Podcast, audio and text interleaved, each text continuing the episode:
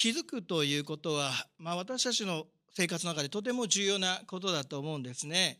気遣い配慮、まあ、そうしたものにおいて、まあ、こう成り立っている部分も正直あるとは思うんですがしかし気づくだけでは十分ではないわけですね。気づくだけではまだ十分じゃないんですよ。気づいて実はそこから本当の旅が始まるわけですね。気づくというのは単に入り口に過ぎない。そこからまあ始まっていくものがある。あるまあお孫さんとおばあちゃんのその会話なんですが、まあ、おばあちゃんのところにお孫さんが遊びに行ったわけですね。そして、まあ、そのお孫さんは今時のファッションで行くわけですね。まあ、この丈の短いですね、このシャツと言いましょうかね、こう、えー、上のこの T シャツを着て、まあ、おへそが出てるわけですよ。でね、このジーンズもこうダメージジーンズでですね、もうあちらこちら破れている。その情景を見て、服装を見て、おばあちゃんはね、こんにちはってやってきた孫を見て、もう哀れに思ってしまうわけですよ。お腹は出てるしね、膝は出てるしね、もうあちこち破れてるし。でおばあちゃんはね、まあね、上がれ上がれって言って上がらしてですね、そして、まあ上がらしてすぐにですね、その孫に向かって財布を開けてですね、1万円渡して、これで何でもね、好きな服を買いなさいって言ってですね、まあ、おしゃれでしているんですが、おばあちゃんはそのことを知らなかった。まあ気づくってことは大事なことですよ。おばあちゃんもね、そのファッションっていうのは気づけば、まあそんな1万円を渡さないとは思うんですが、しかし物事は気づいてから始まる。例えば、皆さんがお昼に焼きそばを食べる。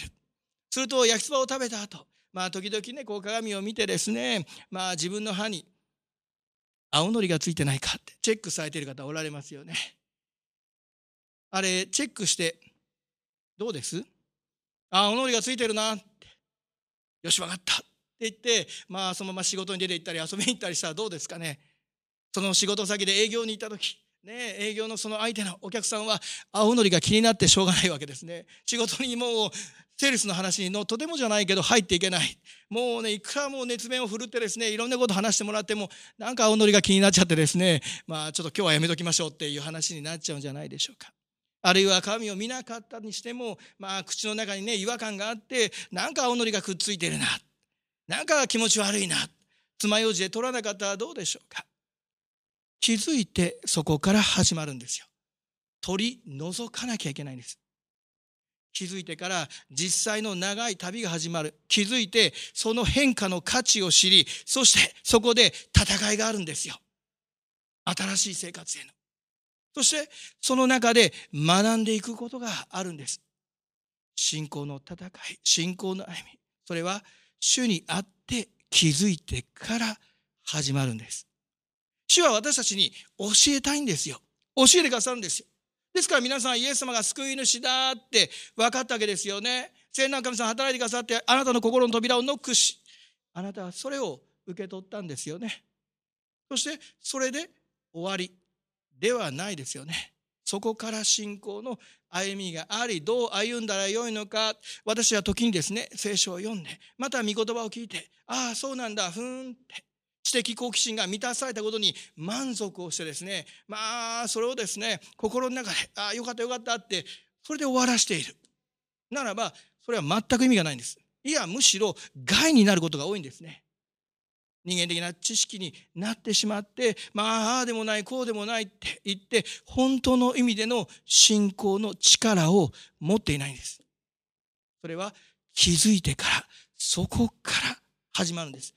その価値の素晴らしさを知りそしてその歩みの中でいかに自分ができないか足りないか罪人であるか教えられてそして祈り求めていく中で発掘していくことができるわけですね。今日の聖書の箇所。そこは、ホセア書、またイザヤ書から、まあ、例えを出して、パウロ先生はお話をしてくれています。そこにはこんなふうにありました。それは、ホセアの書でも言っておられる通りです。私は我が民ではないものを我が民と呼び、愛さなかったものを愛するものと呼ぶ。あなた方は私の民ではないと私が言ったその場所で彼らは生ける神の子供と呼ばれる。前節からこれは話がついていますから神はこの憐れみの器として私たちをユダヤ人の中からだけではなく違法人の中からも召してくださったつまりこの我が民ではないものを我が民という愛さなかったものを愛するものというこれはこのところにおいては違法人を指していますがホセアのその息子たちに言ってるんです。彼らのその子供たちというのはまあ主にかなったまあそういう歩みまたそういう子供たちではなかったわけですね。ホセアの奥さんを思い出してください。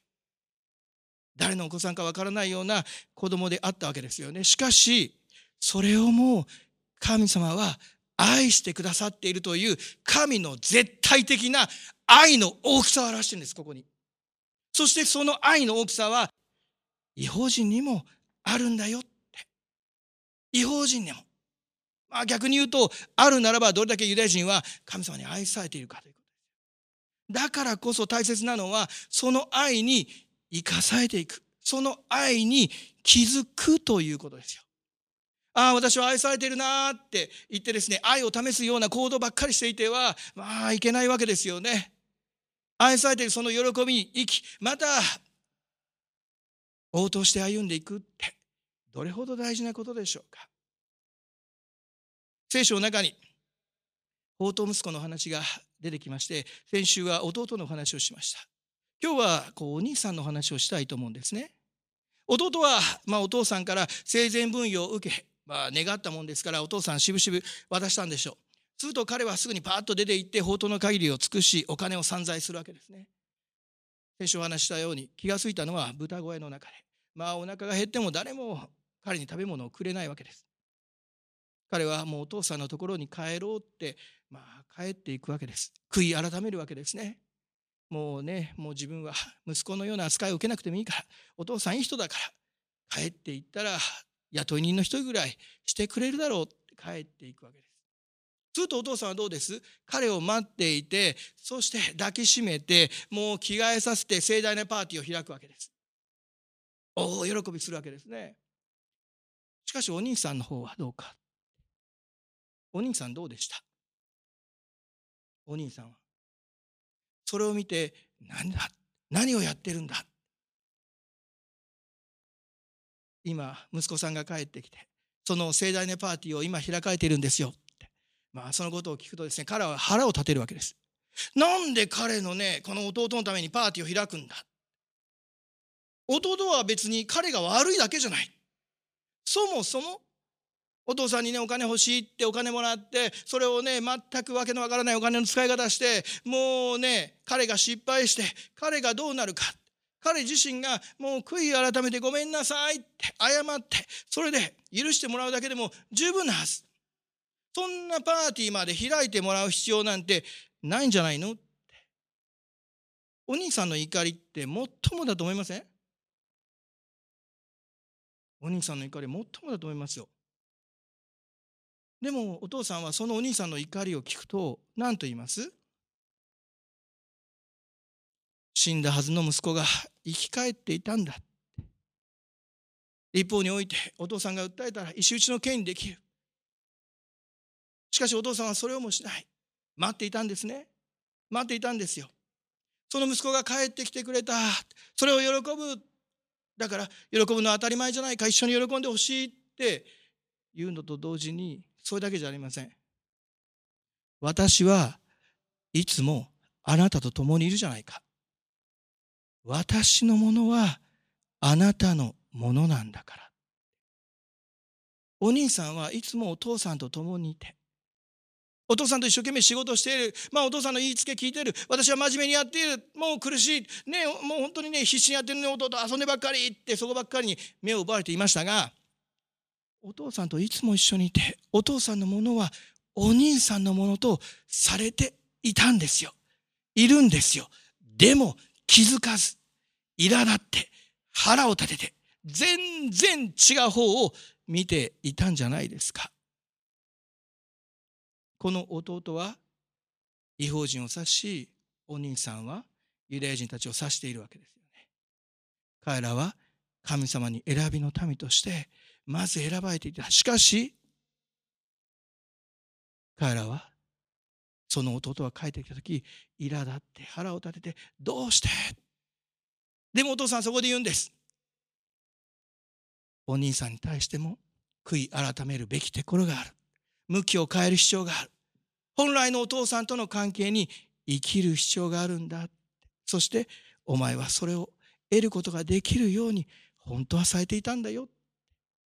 ロマ書開きたいと思います。ロマ書11章。ロマ書11章。よろしいでしょうか。さっきのところの少し後ろですね。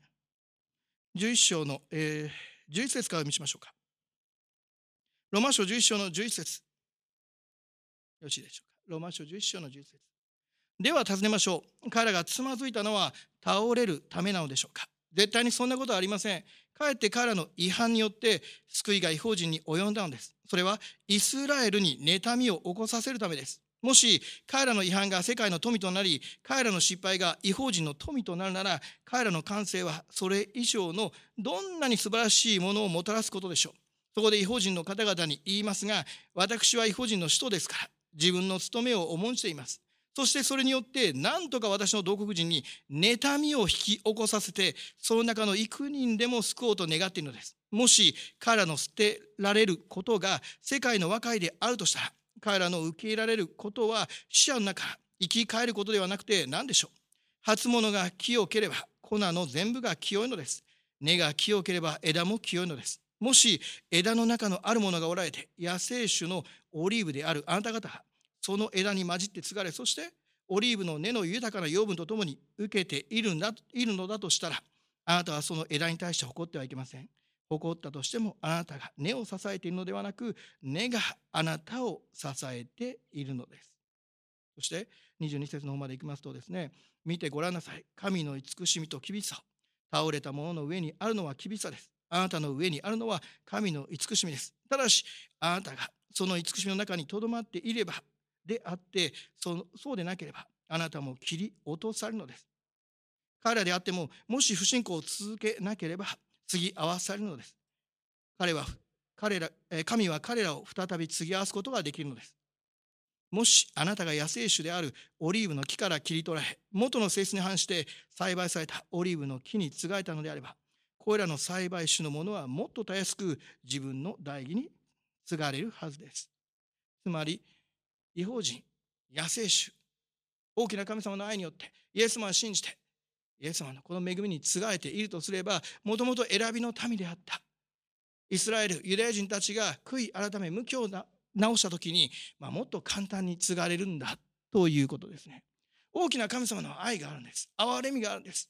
だからこそ私たちはこの憐れみに生かされているイエス様によって救われた私たちはどうである必要があるって言ってます？ここで。見てごらんなさい神の慈しみと厳しさを倒れた者の上にあるのは厳しさです。あなたの上にあるのは神の慈しみです。ただし、あなた方がその慈しみの中にとどまっていればであって、神様の慈しみ、イエス様の憐れみ、恵みの中に歩んでいくということですよ。イエス様によって救われた。それはどれほどの奇跡か。大きな神様のご愛が表されたのか。あよかった。救われたんだ。私たちはそこで向きを変えて神様の慈しみの中に歩んでいく御言葉に従っていく。神様に喜ばれる歩みを選んでいく。神様はどれほど大きな方であなたに愛を恵みを与えていてくださることでしょうか。聖書の中にツロフェニキアの女という箇所が出てきますがそこは違法人の地です。この人の、まあ、この女性の娘さん、まあ、この悪霊に仕えているわけですね。そしてイエス様来られたと聞くと、彼女は願うわけですよ。どうぞ娘をこの悪霊から追い出してくださいって。癒してくださいって。するとイエス様、なんて言います？なんて言います？彼女に対してすぐにいいよとは言わないですよね。子犬にパンを投げてやるのは良くないことだって。そう言うんですよ。しかし彼女は言うんです。食卓からこぼれ落ちたテーブルからこぼれ落ちたパンくず。それぐらい子犬はいただきますよね。何を言っているんです？命のパンであるイエス様それはユダヤ人たちのためにまず来てくださったんですよね、そもそも。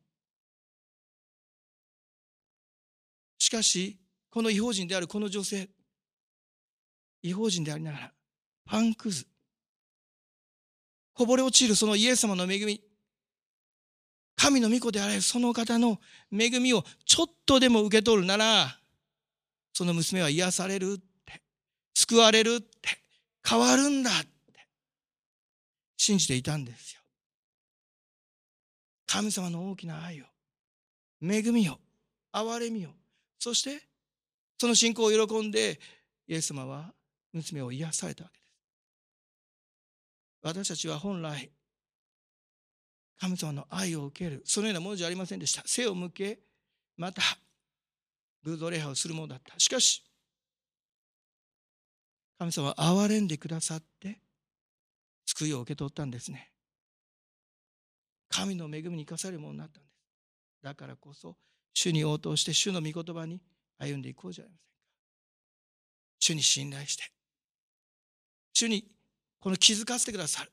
その恵みの中で、御言葉に応答して歩んでまいりましょう。ある一人の息子さんがいました。ちょうど彼は大学生に入る、そんな年齢だったんですが、お父さんにお願いをしました。車が欲しいって願ったんです。まあ、地方の大学に行って、まあ、大学に通うにも車があった方が便利だ。まあ、時々家にも帰ってきたいし、友達とどっかに遊びに行くのにも車があると便利。だからお父さん、車を買ってほしいって彼は願ったんですが、お父さんは、あったって言ってですね、まあ、その後、彼の部屋に来て、彼に一冊の聖書を手渡したんです。息子はそれを見ると、苛立つわけです。お父さん何を考えているんだ私が欲しい、僕が欲しいって言ったのは聖書じゃない。車なんだ。別にめちゃくちゃいい車じゃなくてもいいのに。そんな贅沢は言ってないはずだ。なんでお父さんは聖書をくれたのか。腹を立て彼は聖書をポンと机の上に置いておくんです。そしてやがて大学が始まる。学生生活が始まって彼はまあ普通に過ごしているわけですが夏休みになり地元の友達とも遊びたい帰ってきたいって彼は思って帰ってくるわけですが、まあ、お父さんとね顔を合わせるのは気まずい。そんな思いの中彼は自分の部屋に入ると一冊の聖書が置いてあるわけですね。であの日のことを思い出すわけですよ。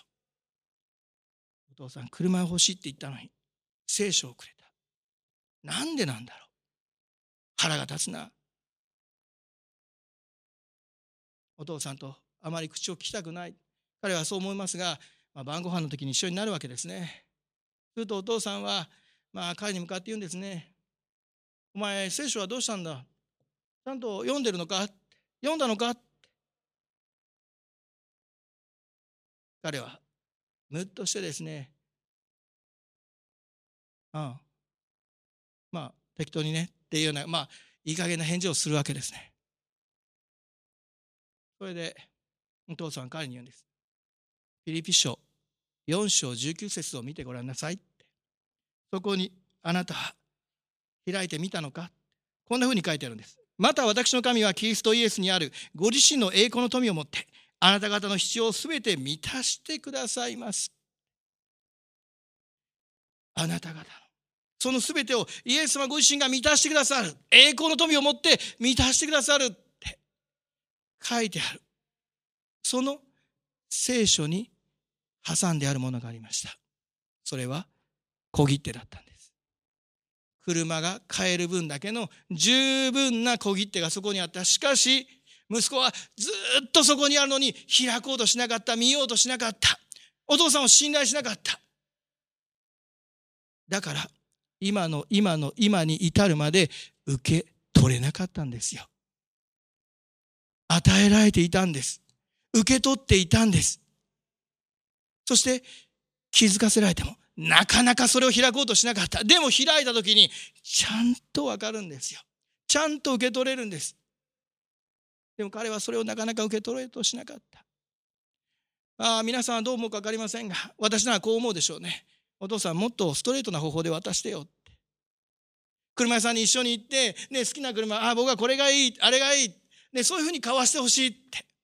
なんでね、そんな回りくどいやり方をするんだ。ストレートにね、はいって買ってくれた方がね、こう、ああ、こっちもこれがいいって、すぐに言ってですね、もうお互いにね、気持ちいいじゃない。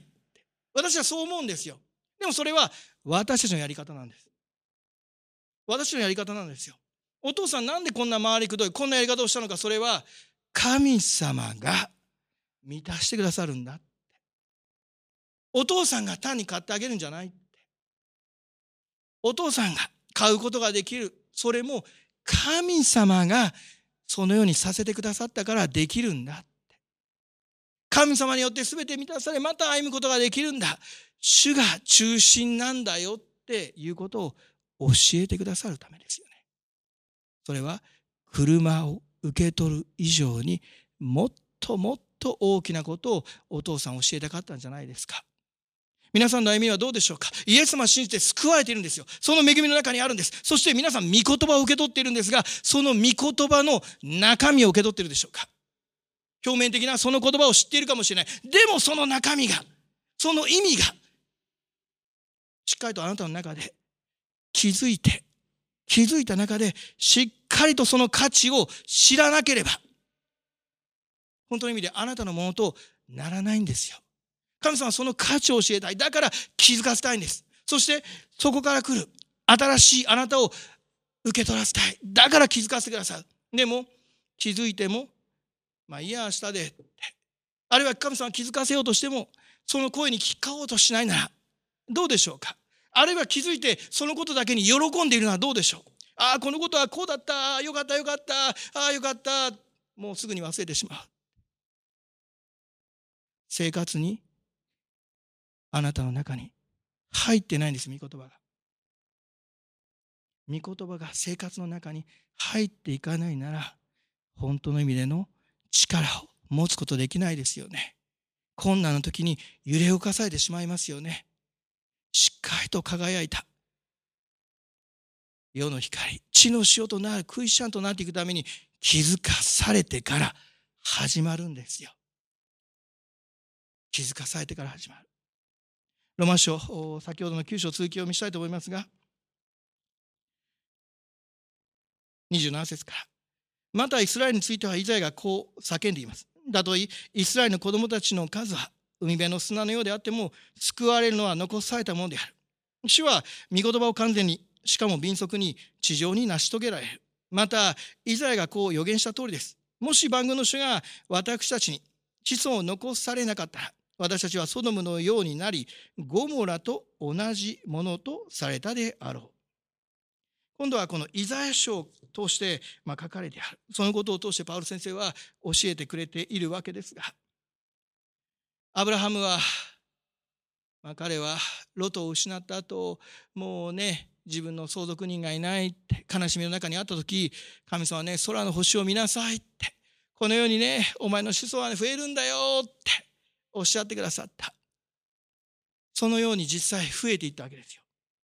イスラエルの子供たちの数は海辺の砂のようであっても海辺の砂のように増えた。しかし救われるのは残されたもの救われるのは残されたものである。様々な困難、大変な状況の中にあって、残されたもの、レムナント、そのような者たちがその恵みを受けるんだ。そして、それこそが真のイスラエル。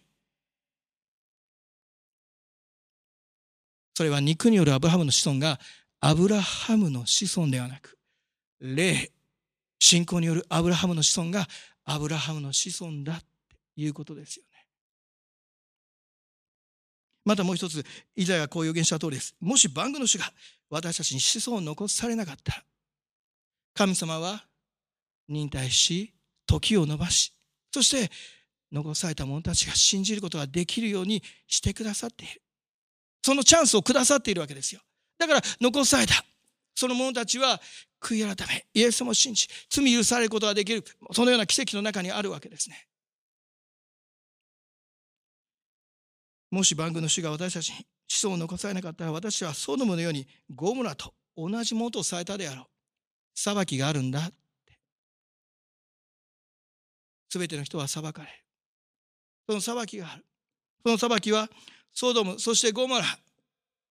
ゴモラは誰もそこから生きて助け出されることはありませんでしたよね。しかしソドムは助け出された人たちがいました。ソドムで助け出されたのはロトの一家が助け出されましたよね。ロトは、まあ、聖書によると偽人だって書いてありますが、まあ、ちょっと彼を見ると偽人なのかなっていう感じが若干するんじゃないかと思うんですがしかしよく考えてみてください。彼もアブラハムと一緒に生まれ故郷を後にしてきたんです。どこに行くかわからない。しかし神の御言葉を信じて従ってきたわけですよ。神様を信じ従って約束の地にまで入ったんです。しかし彼にとって問題はそこからだったんですね。神様は大いに祝福してくださって、恵みを与えてくださって、彼の持ち物、家畜が大いに増えた。で、どうなったか。アブラハムの持ち物、アブラハムの家畜、その管理をする者たちとの間で、このロトの家畜を飼う者たちが仲違いをするわけです。ですから一緒に住むことができないねということで別々に暮らしましょう。こっから彼の問題は広がっていくわけですよ。アブラハムと一緒にいた時は良かったんです。でもアブラハムと離れて、ロトは、まあ、彼の弱さというのが露呈していくんですね。アブラハムはロトに言います。お前が好きな方に行きなさい。お前が行く方に行けばいい。私はその反対に行くから。ロトは見回して言うんですよ。ああ、そこがいいな。僕はあそこに行きますよ。するとそこは肥沃な地で、もうね、潤っているんですよ。たくさんの食べ物が、そこに、まあ、実り、いかにも目に麗しいんです。まあ、こっちとこっちだったら、もう誰もがこっちを選ぶっていうような状況がそこにあるわけですね。だから、彼はそちらを選んだ。しかし危険ですね。この世のもので満ちている。この世の富で満ちている。この世の、まあ、このね、祝福と言いましょうか、恵みで満ちているところは危険なんですよ。というのは、神様に求めなくていい。神様に頼らなくてもいい。神様に祈らなくても、だんだんだんだんこう離れていくわけですね。その心が。創世記の13章では、ロトはソドムの近くに住んでいました。しかし、14章ではソドムの中に住んでいる。だんだんだんだんこの世のその思い、ああ、もうちょっと都会の方がいいかな。彼自身がそう思ったのかもしれません。あるいは彼の奥さんがね、もうこんな田舎嫌よって。もうちょっと町の方がいいわって。ソドムの中に住みましょうって。生まれてきた娘さんたちがですね、いやね、こんな田舎は嫌だ、都会の方がいいって、言ったのかもわかりません。しかし、義人ロトは、そのソドムに住んでどうあったか、心を痛めていたってあるんですよ。偶像礼拝をし、また性的な乱れがもう溢れていた。もう彼は心を痛めていたんですよ。でもそのことに対して彼は、ノーとは言えなかったんですよ。それゆえにどうなりました？その彼の家族、どうなっていきます？義人のと彼はその信仰的な部分をまだ持っていたんでしょう、まあ、ですから、まあ、この神様の使いが来た時にもてなすわけそしてまたアブラハムの取りなしの祈りがあってソドムが滅ぼされていくそのような状況の中この差しこう手を引っ張ってもらってですねそして助け出されていくわけですが彼もそして彼の一家もでも奥さんは振り向くんですよね。町の方に。そして潮の柱となってしまう。ああ、残してきた。あの、タンスの中の貯金が気になるわ。ああ、あれもね、これも置いてきてしまった。どうなのかしらって。後ろ振り向いていけないって言われたその言葉を彼女は簡単に破ってしまうわけですね。ロトは彼の信仰家族やまた彼のその歩みの中でアブラハムと別れた後心を痛めるだけで大きなインパクトを失ってしまっていた。だから奥さんも振り向いてしまう。そして娘たちはどうします？助け出され。その後、お父さんと関係を結んで、モアブ人、アモン人が誕生していく。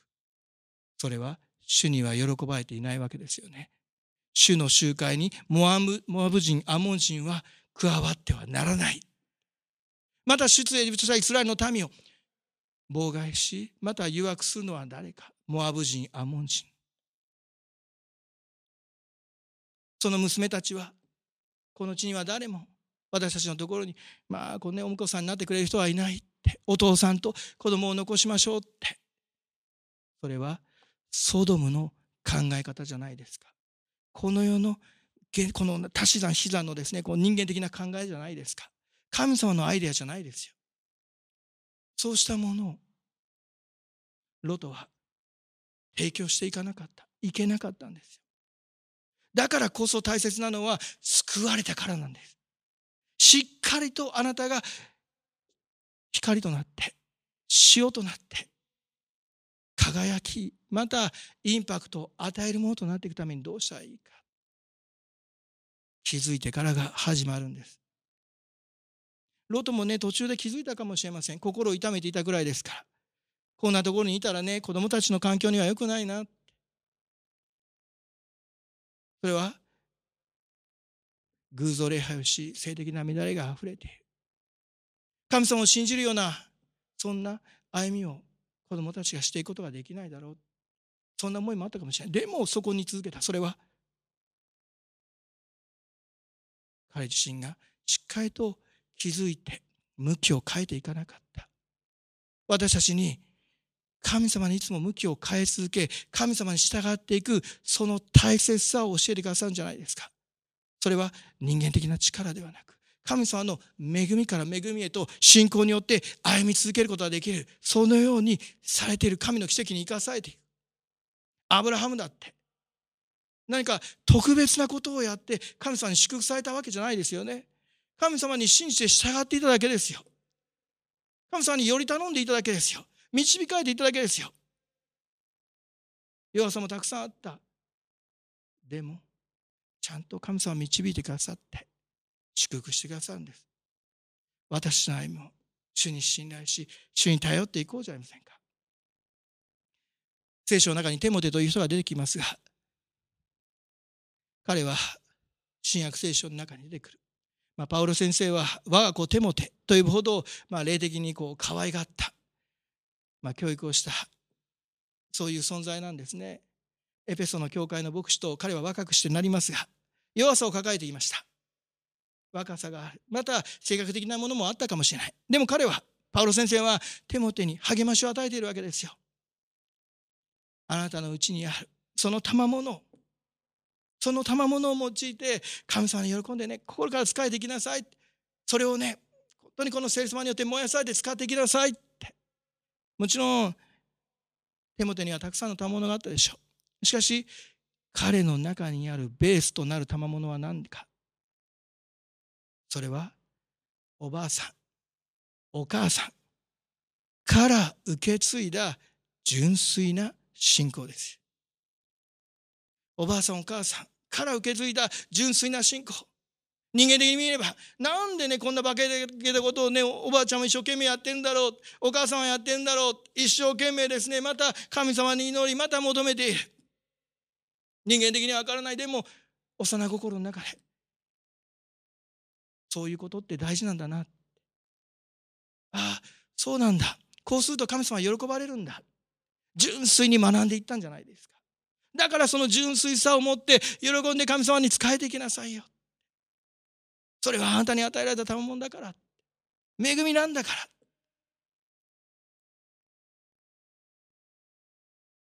皆さんの歩みの中にも神様はより純粋にまたろ過された不純物を取り除いた素晴らしい信仰を与えたいと願っておられるわけです。それは気づいてから始まるんです。御言葉にあってその意味を知って気づいていらないものが取り除かれていく取り除いていく、その作業が必要。悔い改めて向きを変えていく。悔い改めの身にふさわしいものとな、それは捨てていく作業でもあります。手放していく作業でもあります。しかし、捨てて手放していく、その中で新しい価値を知るんです。主にある価値。そして、そこで新たなあなたを、本来の神様にあるあなたを手に入れていくことができる。それは純粋な信仰によって、地の死を世の光となったインパクトを与えることができるクリスチャンとなっていくことができるんじゃないですか。アブラハムは何か特別なことをしたわけじゃない。また手元もですね悩みの中にあったかもしれないでも神様はちゃんと信じ従う者を導き助けてくださるわけです整えてくださるんです。変えてくださるんです。大切なのは主に委ね任せていく。主に信頼することです。だからこそロマン書こんな風にありましたよね。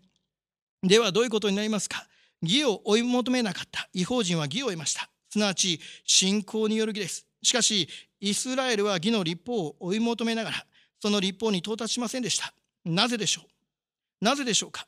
信仰によって追い求めることをしないで行いによるかのように追い求めたからです。彼らはつまずきの石につまずいたのです。それはこう書かれている通りです。見よ私はシオンのつまずきの石妨げの岩を置く。彼に信頼する者は失望させられることがない。この彼とは誰か？イエス様ですよ。イエス様に信頼する者は失望させられることはない。イエス様を信じ従う、その委ねた歩む、より頼むというのは、信頼することですよ。委ねることですよ。任せることですよ。そうするなら、失望させられることがない。この失望させられることがないというのは、恥を見させられることがないという意味もあります。恥をかかせられないんですよ。こんなにイエス様に信じて従ってきたのに、なんだもう恥かいちゃったっていうようなことはないんだ。ちゃんと主が見ていてくださる。憐れんでくださる。それはあなたが行いによって売るのではなく信仰によって。その信仰によってとは何か信じて何もしないのではありません。信仰によって御言葉に生きる神様の方に生きるそのような歩みへと変えられた。だからその歩みをしていくということです。しかしユダヤ人たちイスラエルの人々は行いによって義を得るかのように一生懸命行ったんです。行いによっては義を得ることできない。なぜ？立法は一点一角落ちてもダメ。ちょっとでも失敗したらもうアウトなんですよ。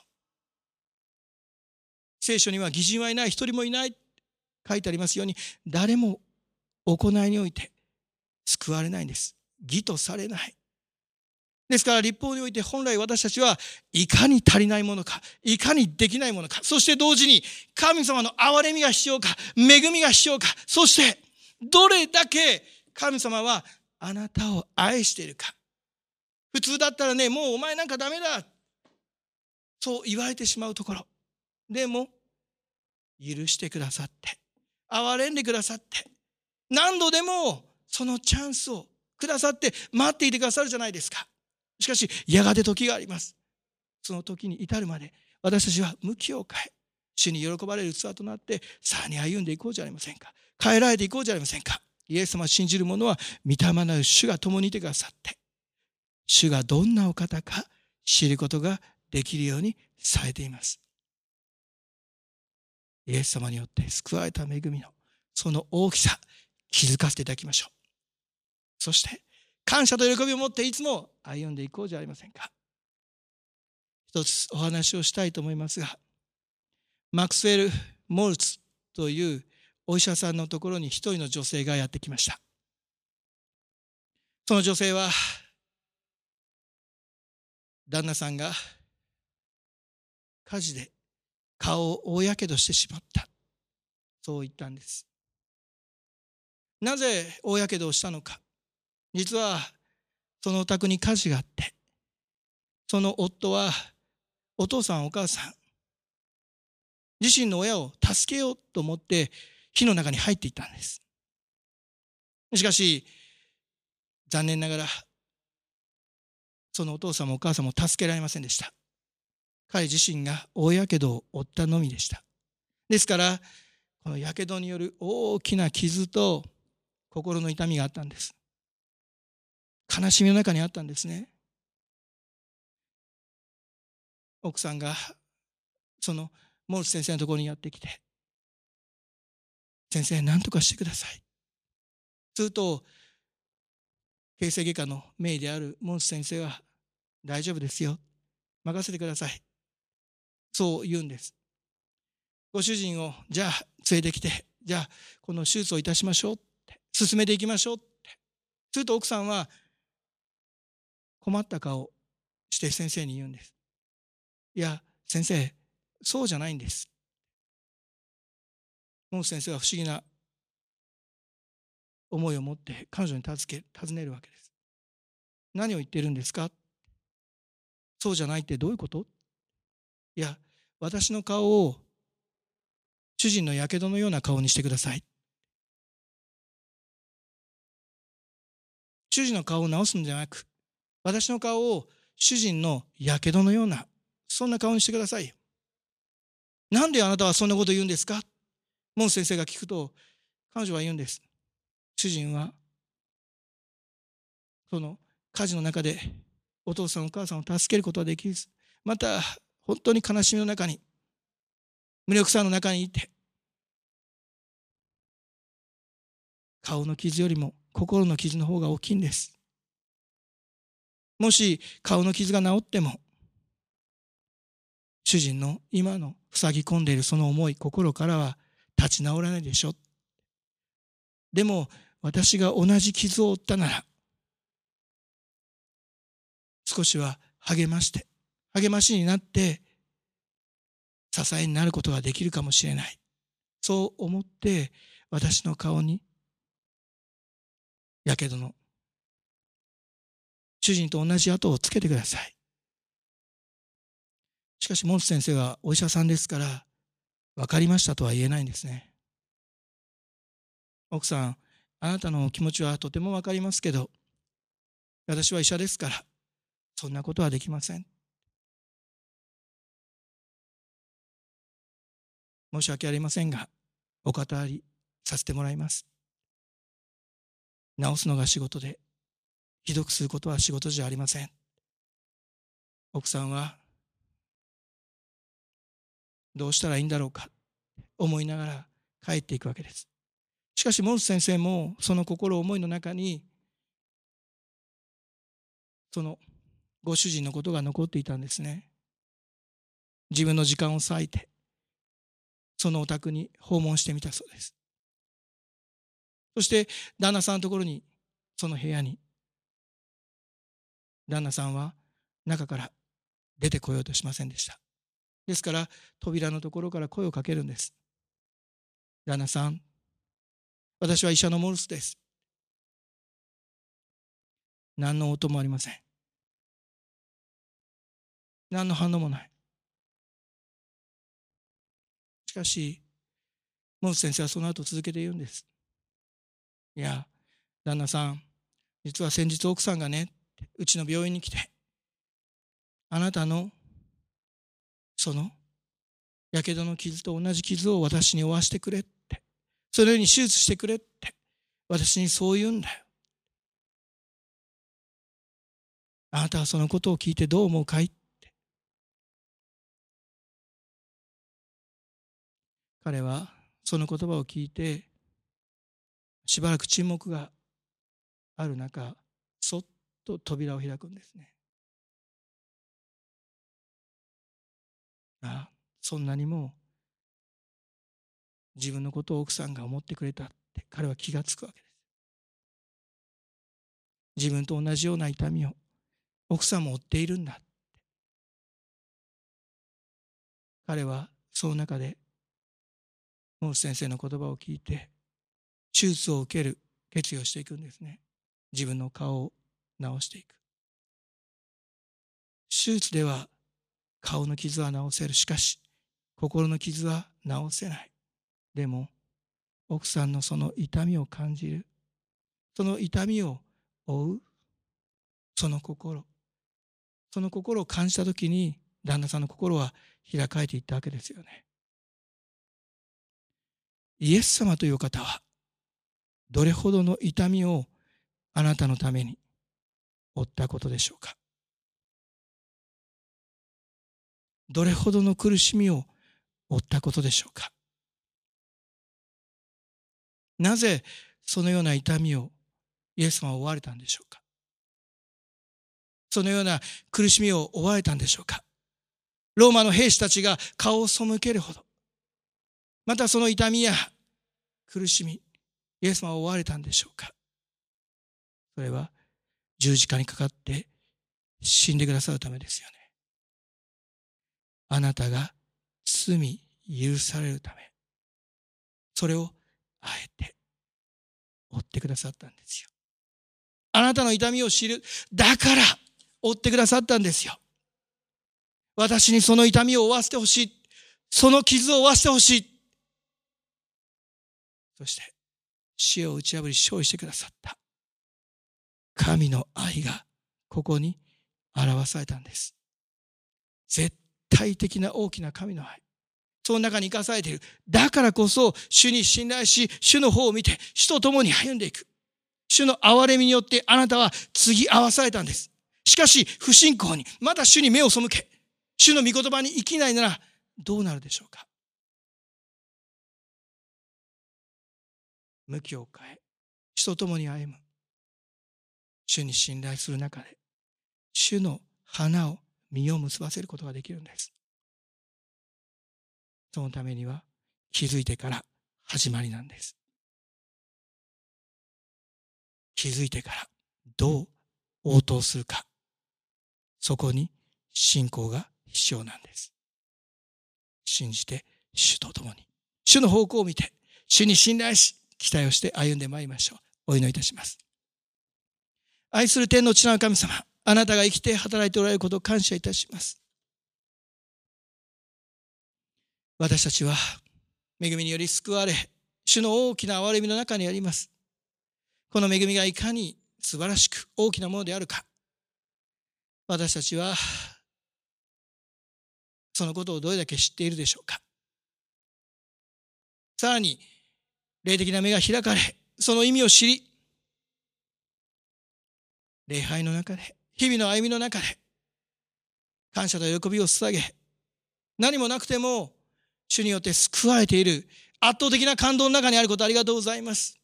あなたが私たちに目を注ぎ、愛していてくださる。